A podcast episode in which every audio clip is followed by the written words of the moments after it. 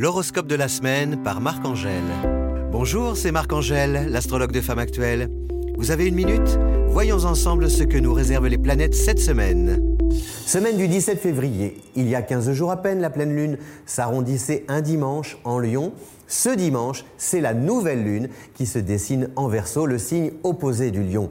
On passe donc de l'autorité à la convivialité. Les amis réunis pour partager de bons moments et de beaux projets. L'occasion aussi de bousculer ses habitudes, parier sur l'inventivité pour vivre des aventures palpitantes. Alerte le mardi 18, Mercure en poisson fait marche arrière. Sa démarche dite rétrograde rend plus perméable aux humeurs des uns, aux décisions des autres. La pression peut sembler plus forte. Tout changement devient contrariant. Autant que les contretemps sont difficiles à supporter.